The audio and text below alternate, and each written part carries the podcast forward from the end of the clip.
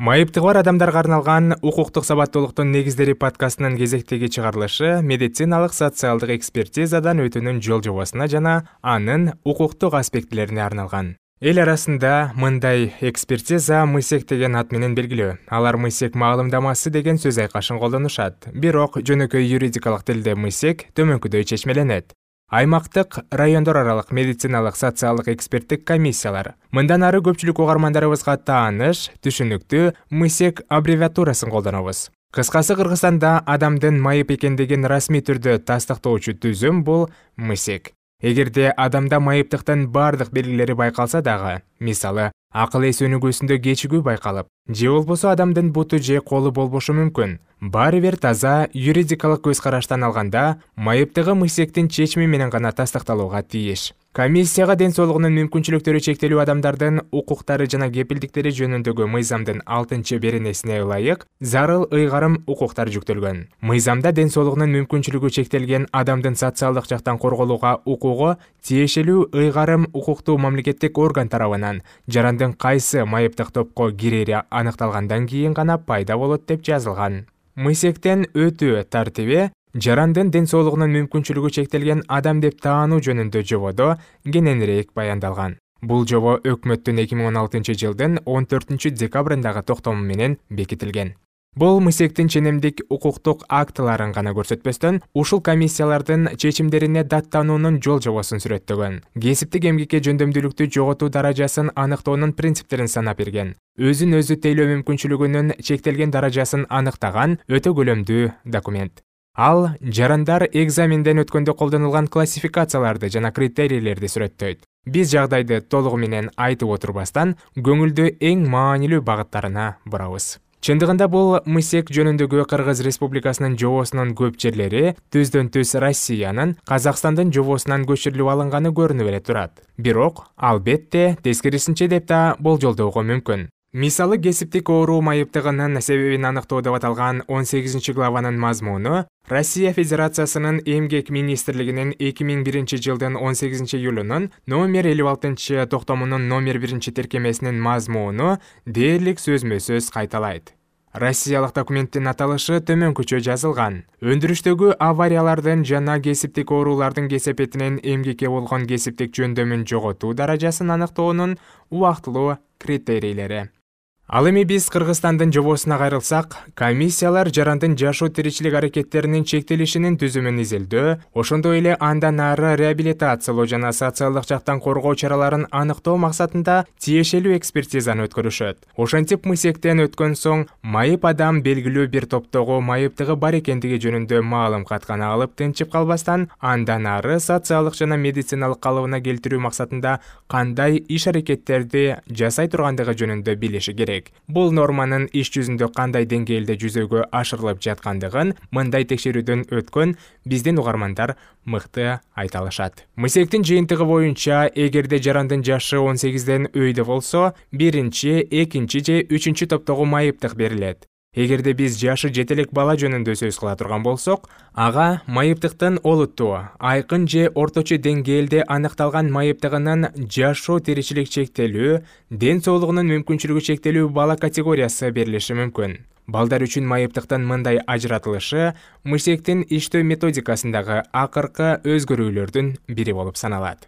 Экспертизадан өтүү үчүн эмне кылуу керек мисалы жарандын ден соолугунда туруктуу узакка созулган оорудан жаракаттан көйгөйлөр болсо бул бузулуулар анын жашоосун чектеп социалдык жетишсиздикке кептейт жана социалдык коргоону талап кылат мындай учурда бул адамга өзү катталган ооруканадан же клиникадан жолдомо керек болот. Үй бүлөлүк медицина борборунун дарыгери же үй бүлөлүк дарыгерлер тобу медициналык экспертиза өткөрүүнү чечишет жана ушул текшерүүнүн жыйынтыгы боюнча жашы он сегизден жогору жарандар номер ноль сексен сегиз у формасын ала алат. Дал ушул документ саламаттыкты сактоо уюмдарынын багыттамасы ал эми жашы жете элек балдар үчүн бул форма номер ноль сексен сегиз д кыйгач сызыкча у мысекке жолдомо ушул мекеменин мөөрү жана дарыгерлердин үчтөн кем эмес колу. Анын ичинде медициналык консультативдик комиссиянын төрагасынын же башкы дарыгердин колу менен күбөлөндүрүлүшү керек.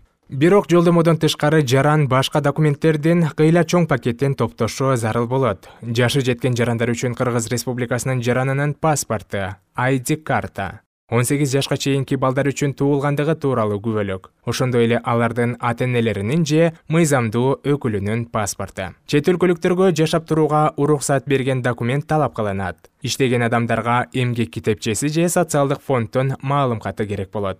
Медициналык документтерден биз буга чейин айткан багыттамадан тышкары амбулатордук карта ооруканада дарылануу баракчалары консультациялык корутундулар жана изилдөө натыйжалары талап кылынат мындан тышкары иштеп жаткан жарандар эмгекке жараксыздык баракчасын алып келиши керек. Медициналык уюмдун дарыгерлери баардык медициналык документтерди жана ноль сексен сегиз у же ноль сексен сегиз д кыйгач сызыкча у формаларын толтургандан кийин гана жарандар мисекке белгиленген формадагы арыз менен келишет. Эгерде айкын далилдер бар болсо майыптыгы аныкталат экспертиза өзү мисектин тейлеген аймагында. Жарандын туруктуу жашаган катталган же убактылуу жашаган жери боюнча жүргүзүлөт. Мисалы номер биринчи мисек бишкек шаары фочик көчөсү жыйырма төрт дареги боюнча жайгашкан. Бул комиссия бир эле мезгилде эки райондо бишкек шаарынын ленин районун жана чүй облусунун сокулук районун тейлейт. Биринчиден мисек төрагасы жаранды же анын мыйзамдуу өкүлүн экспертизаны өткөрүү тартиби менен тааныштырууга милдеттүү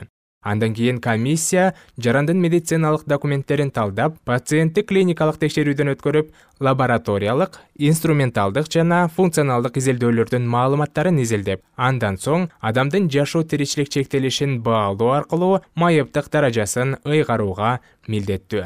Ден соолугуна байланыштуу мисекке өз алдынча бара албаган жарандар үчүн текшерүү үйдөн же ооруканадан өткөрүлүшү мүмкүн мисекке тапшырган медициналык документтер белгиленген тартипке дал келбесе комиссия жаранды кошумча текшерүүгө жиберүүгө укуктуу экендигин билишибиз зарыл ошол эле учурда дарылоочу дарыгердин жарандын майыптыгы боюнча пикири комиссия мүчөлөрүнүн пикири менен дал келбеши мүмкүн майыптыгы бар экендигин жана ага тиешелүү топ жөнүндө чечимди мисек гана кабыл ала алат. Эреже боюнча биринчи топтогу майыптар эки жылдык мөөнөткө экинчи жана үчүнчү топтор бир жылга белгиленет. Мисектин дарыгерлер эксперттери экспертизадан өткөн ар бир жаранга эксперттик медициналык ишти түзүшөт. Анда алар өз чечимдерин медициналык социалдык экспертиза боюнча колдонуудагы ченемдик укуктук актыларга ылайык жазуу жүзүндө негиздешет аны өз колдору жана мөөрү менен тастыкташат жана ал үчүн толук юридикалык жоопкерчиликти тартат. Майып деп таанылган ар бир адам үчүн реабилитациялоонун жеке программасы иштелип чыгышы шарт.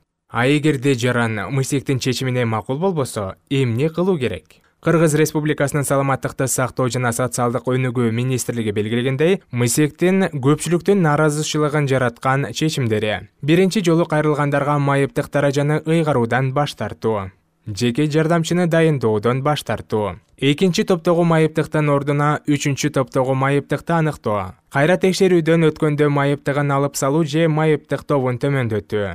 Майыптыкты белгисиз мөөнөткө чектөөдөн баш тартуу мындай кырдаалда саламаттыкты сактоо министрлиги жаранга бул чечим менен макул эместиги жөнүндө ооз-эки билдирүү жасап жана даттануунун жол жобосун түшүндүрүп берүүнү өтүнөт. Мисек кызматкерлери тийиштүү түшүндүрмөлөрдү берүүгө милдеттүү. Андан ары тигил же бул мисектин чечими боюнча жогору турган республикалык медициналык социалдык экспертиза борборуна же сотко даттанса болот белгилей кетүүчү жагдай саламаттыкты сактоо министрлиги сотко кайрылууга кеңеш бербейт. Муну сотто медициналык жана социалдык экспертиза боюнча адистер жоктугу менен жана компетенттүү судья ошол эле адистерди жогорку республикалык борбордук мисектен издөөгө аргасыз болоору менен негиздейт ошондуктан саламаттыкты сактоо министрлиги кеңеш бергендей биринчиден жаран арызын түздөн түз өзү текшерилген мисекке же жеке кайрылуусун республикалык борборго даректей алат. Эгерде жаран мисекке арыз менен кайрылган болсо анда арыз жазылган учурдан тартып беш күн ичинде анын медициналык иши мисектен республикалык борборго өткөрүлүп берилет. Анын адистери эң көп дегенде бир айлык мөөнөттө текшерүү жүргүзүп аймактык мисектин чыгарган чечиминин негиздүүлүгүн аныктайт. Жаранды республикалык борбордун кеңейтилген комиссиясы текшерүүгө чакырат. Эгерде негиздер болсо республикалык борбор мысектин мурунку чечимин өзгөртүүгө укуктуу эгерде жаран кеңейтилген комиссиянын чечимине канааттанбаса анда ал өзүнүн маселесин саламаттыкты сактоо жана социалдык өнүгүү министрлигинин алдындагы атайын кеңейтилген комиссияда кароо үчүн арыз жазууга укуктуу эгерде ал атайын комиссиянын чечими менен макул болбосо анда ал сот органдарына кайрылууга укуктуу балким көпчүлүк медициналык социалдык экспертизадан өтүүнүн жолжобосун ашыкча татаал жана бюрократтык деп эсептешет. Тилекке каршы бүгүнкү күндө биздин өлкөдө майыптыкты тастыктоо жаатында башка альтернатива жок. Андыктан мысек чындыгында бул жааттагы монополия бойдон калууда. Биздин подкаст бул татаал жараянды жакшыраак түшүнүүгө жардам берет деп ишенебиз подкастты жаздыруу финляндиянын тышкы иштер министрлиги жана бириккен улуттар уюмунун өнүктүрүү программасы биргелешип ишке ашырган кыргыз республикасында укуктук мүмкүнчүлүктөрдү кеңейтүү үчүн туруктуу сот адилеттигине жетүү долбоорунун колдоосунун натыйжасында мүмкүн болду.